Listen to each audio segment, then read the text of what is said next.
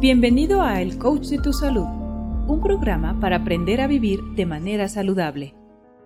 Hola, ¿qué tal? ¿Cómo están? Bienvenidos a su programa El Coach de tu Salud. Mi nombre es Víctor Hugo y hoy vamos a charlar acerca de una frase que todo el mundo menciona y más cuando se desea bajar de peso, desintoxicar el cuerpo o bien corregir y estabilizar el organismo. Sí, sí, hoy hablaremos del famosísimo metabolismo ¿Quién no ha escuchado alguna vez? Es que mi metabolismo es lento, por eso no puedo bajar de peso.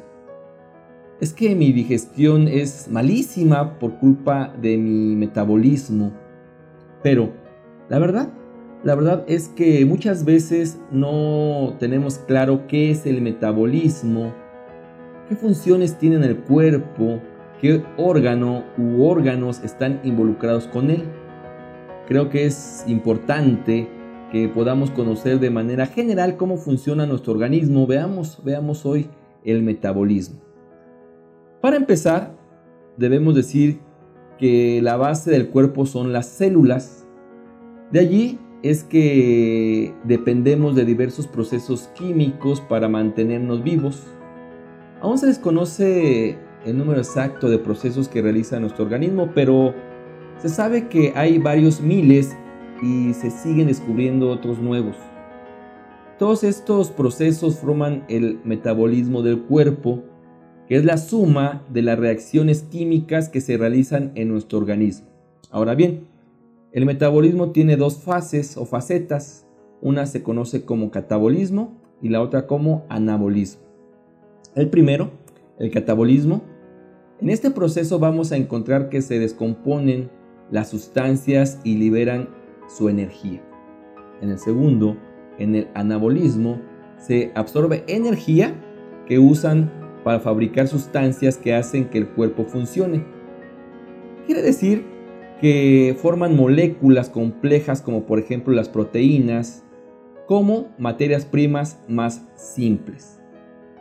En otras palabras, sucede lo siguiente.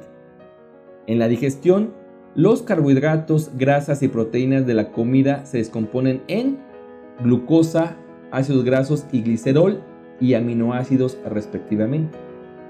Esos nutrientes simples son la materia prima del metabolismo. Hasta aquí, hasta aquí está claro y bien padre. Pero, finalmente, ¿quién se encarga de procesar todo esto?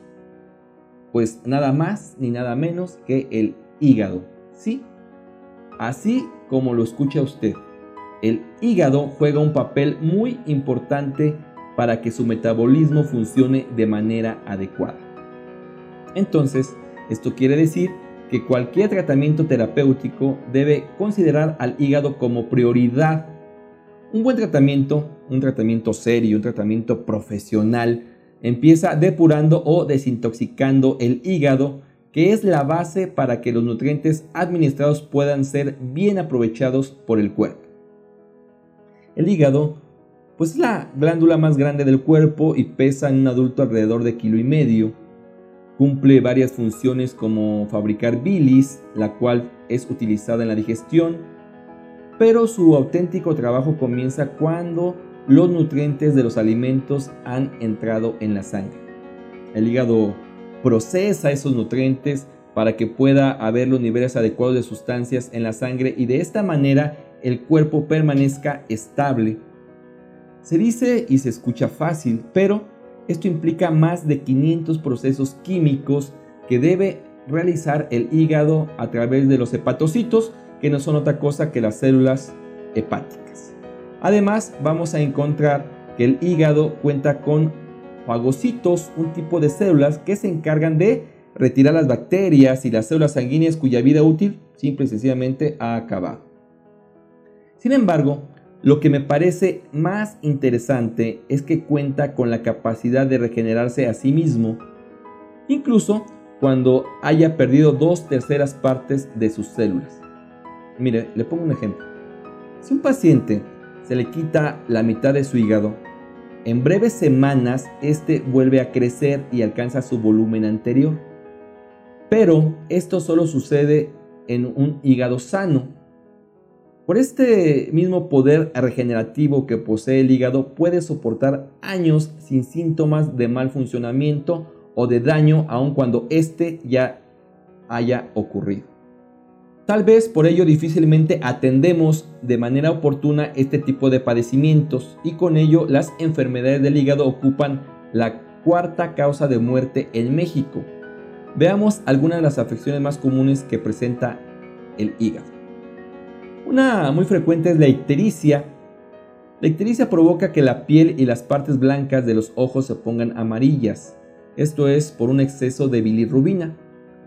En el estricto sentido de la palabra no es una enfermedad, sino un signo de un proceso patológico que ocurre en el metabolismo de la bilirrubina. Por ejemplo, si el hígado no puede manejar las células sanguíneas a medida que se degradan, se acumula bilirrubina en el organismo y la piel puede verse amarilla. La ictericia puede ocurrir a cualquier edad e insisto, es un signo que existe un problema en el hígado que podemos atender muy bien con un cocimiento de un té llamado apanicua. O si el problema es con un niño, podemos administrarle así una pizca, una pizca de bisbirinda pulverizada debajo de la lengua. Otro problema bastante frecuente es la hepatitis. Puede ser la de tipo A, que se transmite cuando una persona come alimentos o bebe agua contaminados por heces de una persona infectada con este virus. También puede ser de tipo B y esta se transmite con mayor frecuencia de madre a hijo durante el nacimiento. Sin embargo, también se transmite a través de relaciones sexuales sin protección o mediante el uso de jeringas, agujas compartidas inadecuadamente y que no son esterilizadas o por transfusiones de sangre. Otro tipo de hepatitis es la C, en este tipo, solo un pequeño rastro de sangre puede causar esta infección. A temperatura ambiente se cree que el virus puede sobrevivir fuera del cuerpo en parches de sangre seca en las superficies durante varias semanas. En esos casos, suplementos alimenticios como el cardo mariano puede ser de gran ayuda gracias a su contenido de aceite de silimarina o bien una combinación de isoleucina con huereque también nos ofrece grandes beneficios. Además de estos padecimientos podemos mencionar también a la cirrosis hepática, una enfermedad grave en la que se destruye de forma permanente las células hepáticas y se caracteriza por la formación de cicatrices en el tejido hepático, teniendo como resultado un mal funcionamiento del hígado, ocasionando la verdad serias complicaciones en la circulación de la sangre. Y cabe mencionar que las personas que presentan este padecimiento puede llegar a presentar complicaciones desde pérdida de apetito, náusea y vómitos hasta el aumento del tamaño del hígado, ictericia o coloración amarillenta de la piel, hasta ascitis, que es una acumulación de líquido en la cavidad abdominal. A veces acumulan hasta 20 litros de agua en la cavidad abdominal. Para estos casos, beber un té, un té de diente de león, brindará muy buenos resultados. Así es que aprender a cuidarse te convierte en tu propio sanador y eso, eso logrará que sepas dos puntos importantes, el qué y el cómo, que son, que son el inicio para el cuidado de tu salud. Muchas gracias por seguirnos en nuestras redes sociales, comparte, comparte y hagamos un mundo más saludable. Me despido, mi nombre es Víctor Hugo, y por favor cuide su cuerpo, cuide su salud, cuide usted. Nos vemos pronto, hasta la próxima. Chao. Este podcast pertenece a un artículo que se encuentra en www.elcoachdetusalud.com, donde publicamos todas las semanas tips y consejos para el cuidado de tu salud. Muchas gracias por escuchar a El Coach de tu Salud.